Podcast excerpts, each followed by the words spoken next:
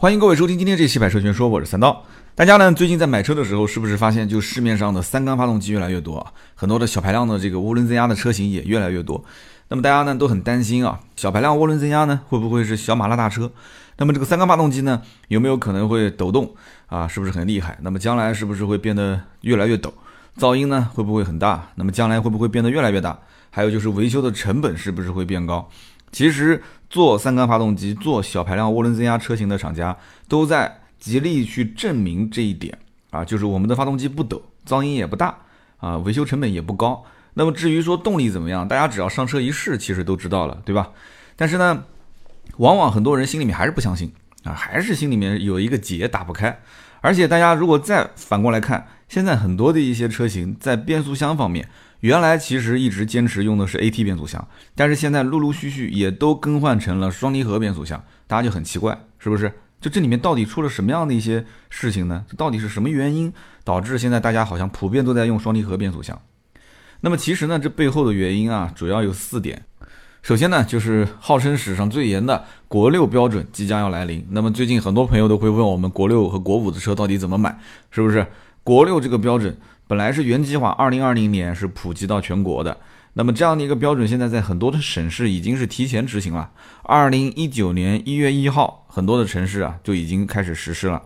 那么因此呢，这个国六的标准大范围的普及已经成定论了。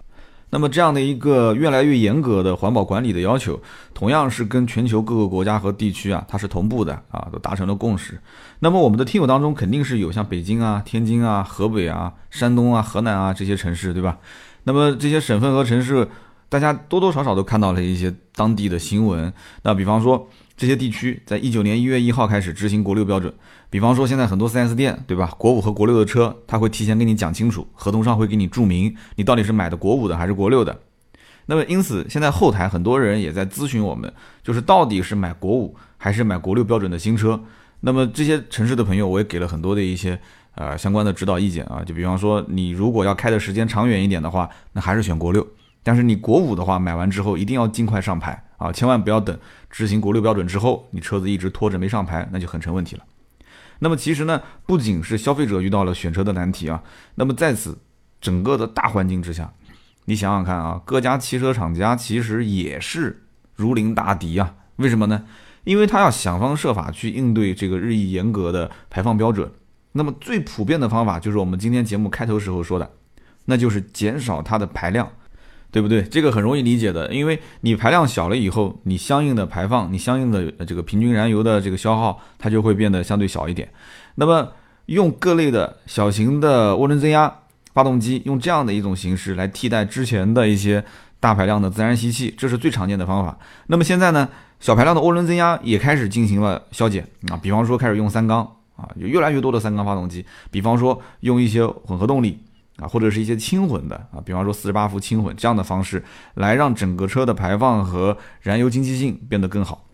但是呢，混动或者说是轻混的这样的一些方法，它一方面一定是会增加成本的，是不是？甚至说这个成本是很高的。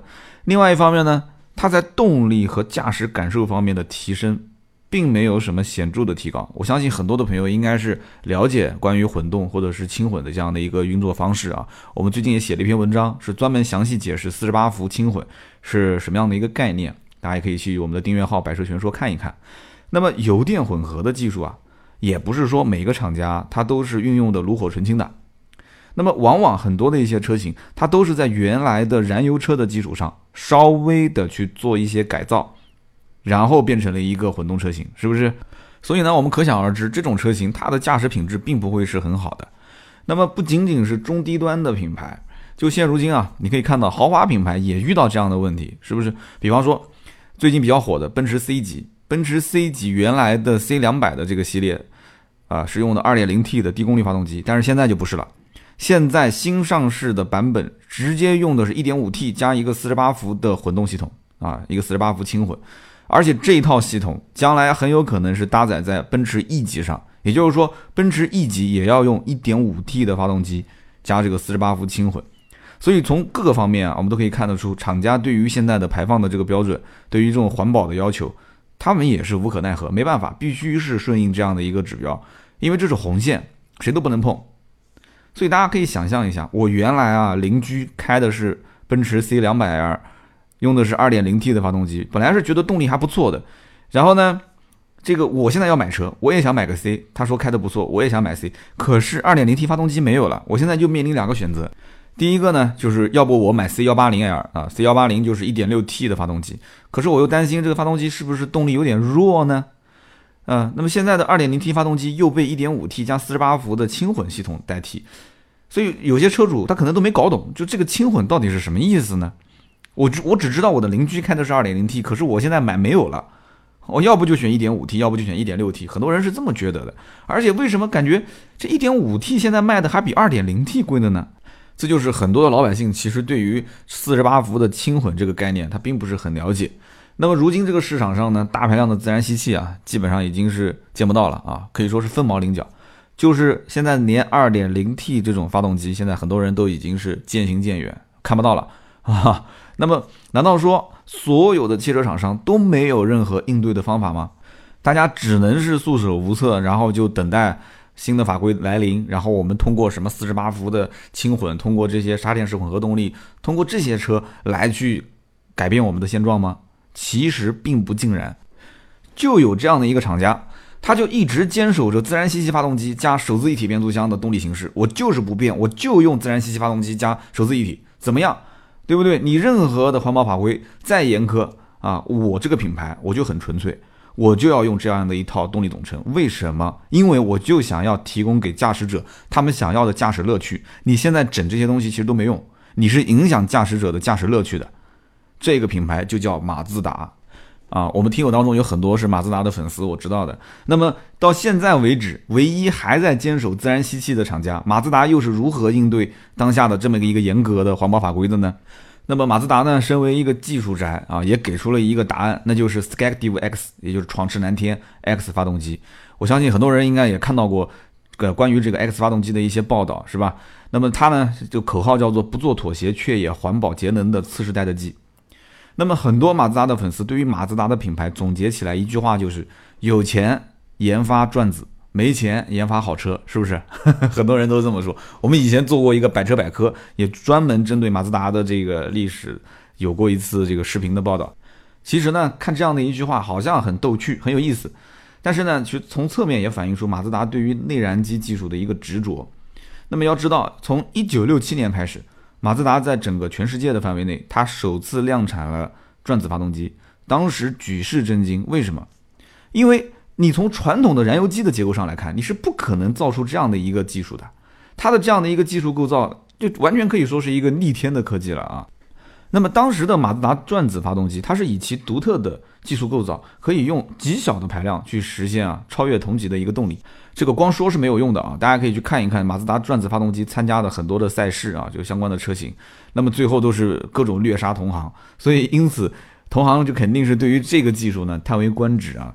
但是由于这个技术呢过于复杂，它的整个的机械构造过于复杂，而且它的养护的费用、养护成本也是极其高昂，啊，以及排放各方面的种种因素，最终呢，啊，这样的一个技术并没有大范围的去运用，这也成为了很多的马自达车迷的一个遗憾啊。就如今啊，马自达转子发动机最典型的一款车型就是 RX 八，是吧？这个车其实早已经退市了。但是如果你要是现在啊，你收一辆马自达的 RX 八，你开着这一辆车。你到那些车迷聚集的地方，只要有人懂，有人能认出来，你肯定能吸引他的目光啊！车对于车迷来讲，只要看到你开了 RX 八这个车，那他肯定会眼神当中就会就会含着那种，就是你就是一个爱车懂车的人，对吧？他一定就是不用说一句话，他就能眼神就可以称赞你。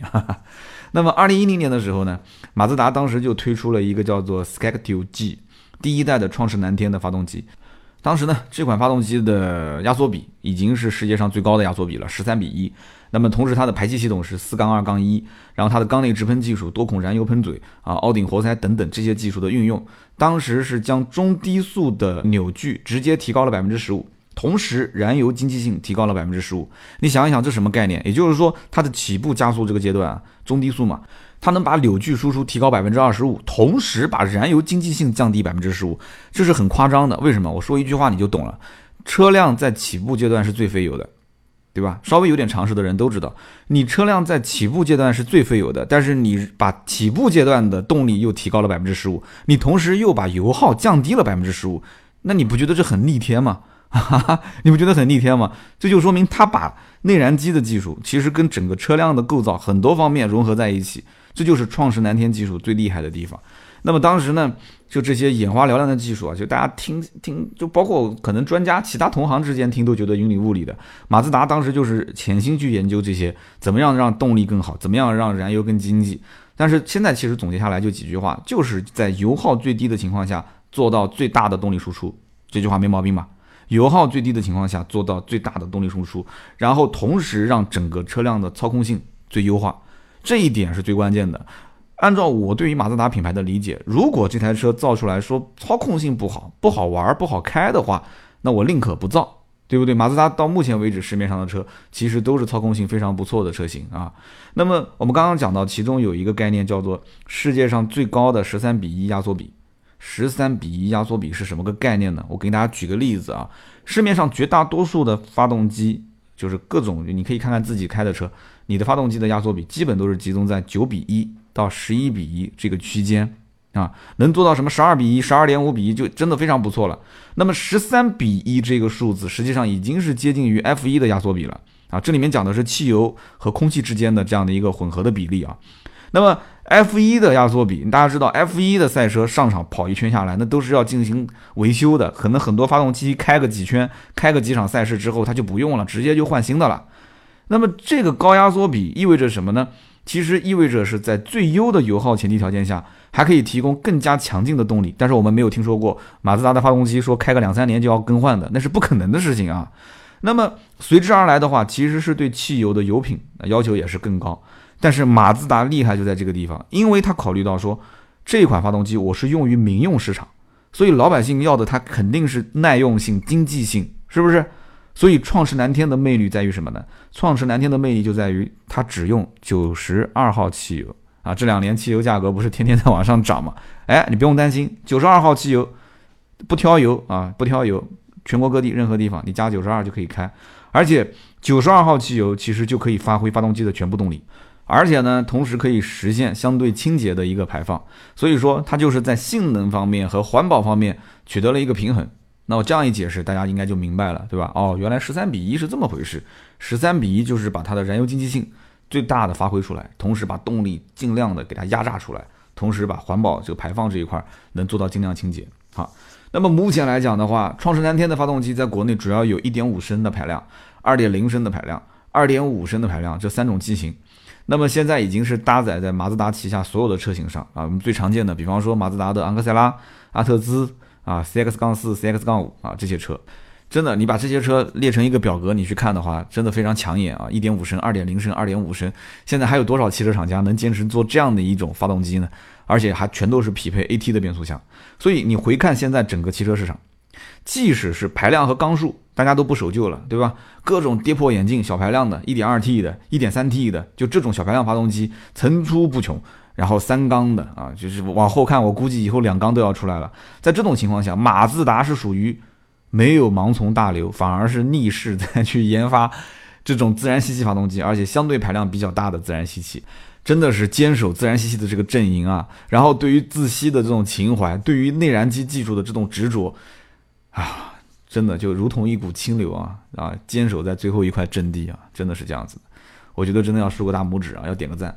那么如果说当年的这个马自达的 SKECTIV G 的这样的一个技术，它是一个革新，是一个打破常规的技术，实现了消费者对于内燃机的一种期待。那么这一次最新推出的这个叫做 SKECTIV X 也就是创驰蓝天 X 发动机，它就会完全颠覆人们对于传统内燃机的一个固有的认知。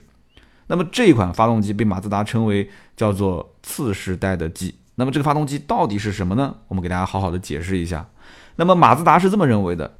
只有从有限的燃料当中啊，转化出更多的能量，才能无限接近理想燃烧的本质，对不对？所以 Skective X 呢，这一款创世蓝天 X 发动机呢，作为新一代的创驰蓝天发动机，它理所当然肯定是要继承之前的创驰蓝天发动机的性能，对吧？同时还要保持它环保的特点，并且在这个基础上还要再更进一步。所以你想想看，这里面是不是很难？那么难就难在什么地方呢？就是找到它的突破点，那就是更高的燃烧效率。其实我们刚刚前面已经跟大家解释过了，马自达之前的发动机的燃烧效率已经是非常非常不错了。现在怎么去提高呢？所以当时马自达就把眼光就瞄到了另外一个发动机的形式，就是柴油发动机。众所周知啊，柴油发动机它是采用压燃点火的技术，压燃点火，所以它的扭矩更高，响应更快。燃油的经济性很好，很多人买这个柴油发动机在路上开会发现，哎，柴油发动机真的动力非常不错，而且呢，呃，很省油。但是呢，在动力输出和排放方面不尽如人意，因为大家都知道，这个柴油发动机呢，这个排放不是特别的好 啊。那么与此同时，震动啊、噪音啊，这些都是柴油发动机，呃，车主你一定能感受到的。那么汽油发动机呢，采用的是什么呢？是火花塞点火技术。所以大家的车辆呢，每当开到一定的公里数、一定的年限，你肯定是要更换火花塞的，是不是？那么火花塞点火技术的汽油发动机，它的动力输出更加的持久，它的排放呢，相对于柴油发动机呢，更加的环保。但是随之而来的缺点是什么呢？缺点就是它的扭矩的响应和燃油的经济性都不如柴油发动机。马自达玩内燃机玩了那么久。现在突然把眼光放到柴油发动机上，它是不是要造柴油发动机呢？不是的，他是在想能不能把柴油发动机的这种技术和汽油发动机的这里面的技术融合在一起，让他们两个人相辅相成。哎，这不就行了吗？把他们两个人身上的技术特点全部综合在一起，对不对？讲的是简单，但怎么可能呢？这太难了，你说是不是？他们两个人的技术特点，如果能能相辅相成的话，那早就早就可以共存了。那那么多汽车厂商都在研究这个东西，你不能说马自达你就工程师比别人聪明吗？啊，所以可以这么说，谁能够打破柴油发动机和汽油发动机之间的这种技术上的壁垒，你把两个特点优点结合在一起，谁就能实现对于传统内燃机的彻底的颠覆。结果这一次马自达就宣称啊，Skactiv X 创世蓝天 X 发动机做到了这件事情。我们接着往下听是怎么做的。那么新一代的创世蓝天发动机 Skactiv X 啊，创世蓝天 X 发动机，它的核心技术叫做 SPCCI，SPCCI 大家一定要记住，它的意思就是火花塞点火控制压燃点火。注意几个关键词啊，火花塞点火，对吧？火花塞点火是传统的这个汽油机，控制压燃点火，压燃就是我们刚刚前面讲到的柴油发动机的点火方式。那么它可以。实现什么呢？实现将柴油发动机的压燃点火技术运用在汽油发动机上。所以，稍微对于发动机有一点常识的人，肯定觉得三刀你是不是说错了？这这肯定不可能的事情，这太不可思议了。柴油发动机就是压燃，汽油发动机就是火花塞点火，这怎么可能融合在一起呢？没有听错，SPCCI 它的全称意思就是火花塞点火控制压燃点火啊！我有点激动啊。那么这个技术它的工作原理是什么呢？它是通过因火花塞点火引起局部燃烧，产生压缩效果，再利用压缩效果控制燃烧时所需的压力和温度，从而进行压燃点火。记住了，从而进行压燃点火。最后一句很关键啊！所以呢，在这样的一种技术的加持下，现在的最新的 Skactiv X 创世蓝天 X 发动机，它就可以同时拥有柴油发动机的高扭矩、快响应、良好的燃油经济性，和汽油发动机的持久的动力和环保排放的特性。所以这真的就是属于典型的叫做又要马儿跑又要马儿不吃草啊这样的一个技术，真的很夸张。但是更夸张的是什么？更夸张的就是第一代的这个创世蓝天技术跟现在最新的这个创世蓝天技术相比的话，它在全转速区域都实现了最低百分之十、最高百分之三十以上的扭矩提升，很夸张啊！因为我们之前讲上一代的创世蓝天技术已经是在中低速的这个阶段可以提高百分之十五的扭矩。现在是在之前那一代的基础上再提升百分之十到百分之三十，而且同时可以提升高达百分之二十的燃油经济性。你要知道，第一代的创世蓝天技术已经在各方面的数据领先于当时同时代的竞争对手了。所以现在的创世蓝天技术真的，我觉得 除了用黑科技也没什么好去形容的了啊。此前的奔驰、大众、通用这些汽车巨头，其实都研究过这方面技术，都想在这方面技术有所突破。你比方说啊，奔驰二零零七年，它曾经就发布过，发布过一个搭载了这个跟这个差不多相关技术的概念车，但是只是概念车。时至今日，二零一八年了，十一年过去了，仍然没有一个厂家敢说将这样的一个技术实际运用并且量产，没有。只有马自达目前第一家啊，所以可见这个 SPCCI 这样的一个技术，它背后的难度是巨大的，而且你投入民用之后，你一定要考虑到老百姓的经济性，而且对于这样的一个技术今后的耐用性，对吧？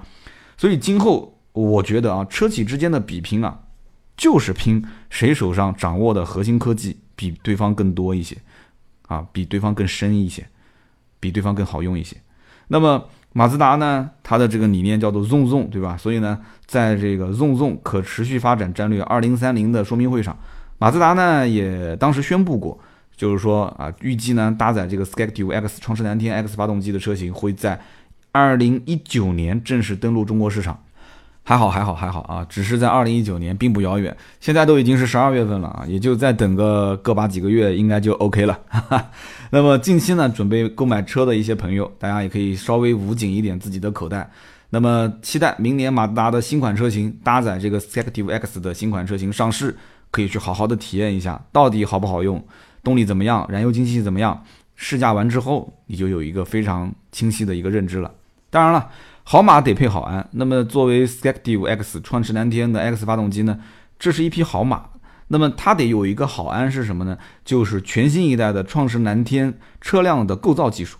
那么这样的一个全新一代创驰蓝天的车辆构造技术也即将登场，主要是在于座椅、车身、底盘、NVH 等等方面都会加入一些新技术，全新的技术能够更好的去实现人马合一这样的一个终极的追求。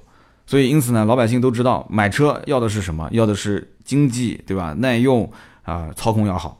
那么在市面上，大家可以再去好好的看一看啊。如果现在有要买车的朋友，扫遍所有同级别车型，坚持自然吸气发动机加手自一体变速箱的车企，这样的一些车型也是真的越来越少。所以呢，那么面对全球各个国家对于环保和排放的高标准严要求。那么，因此，厂家对于小排量涡轮增压发动机、双离合变速箱的这些运用越来越多。其实最主要的原因啊，我们前面也都说得很清楚了，就是可以立竿见影的解决排放的问题，解决现在对于这种燃油经济性的要求。因为二零二零年平均啊，就生产所有的车，它的平均的要求是五点零升百公里嘛。那么，既然在内燃机的技术方面没有很啊，逆天的突破，那怎么办呢？只能是想办法去用小排量涡轮增压，想办法去用双离合变速箱去降低它的油耗啊，减少它的排放。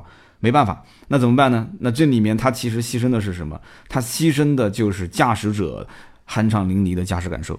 我说对不对？同时牺牲的是什么？其实就牺牲的是稳定性和耐用性上的一些表现。那么因此，马自达呢坚持在创世蓝天技术上还是继续在突破，这本身难度可想而知。投入的人力、精力啊，包括时间啊，真的是难以想象啊。但是呢，我觉得啊，这种投入肯定是不会白费的。为什么呢？因为它让驾驶者真正能够体会到更好的一种驾驶体验，是不是？就像我们今天说的这个 Skective X 创世蓝天 X 发动机这样的一个发动机技术是逆天的，是黑科技，很多的车厂是不掌握的。那么这样的一个发动机技术加持之下呢，它可以符合当下越来越严苛的环保法规。符合了环保法规之后，又能让消费者可以继续享受人马合一的驾驶的快感，我觉得就这一点就值得我们去肯定的。所以呢，今天这期节目我们聊的是关于燃烧理想的马自达又开始创造了黑科技 Skective X 创驰蓝天 X 发动机啊，很多的朋友如果说之前没有了解过的，今天听完之后呢，不要着急，二零一九年等到新车上市之后，一定要到 4S 店去试驾一下。那么如果是最近准备购车的啊，正好是在这个家用车的就是预算。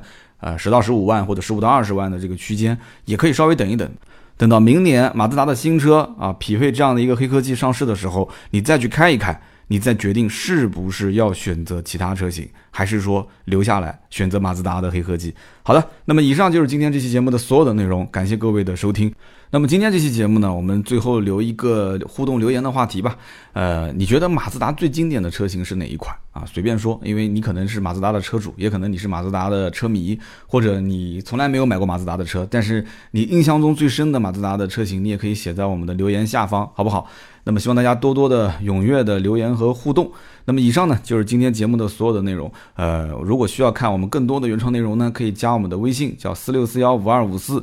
盾牌的这样的一个微信朋友圈，每天会更新我们最新的原创内容。好的，今天这期节目呢就到这里，我们下一期接着聊，拜拜。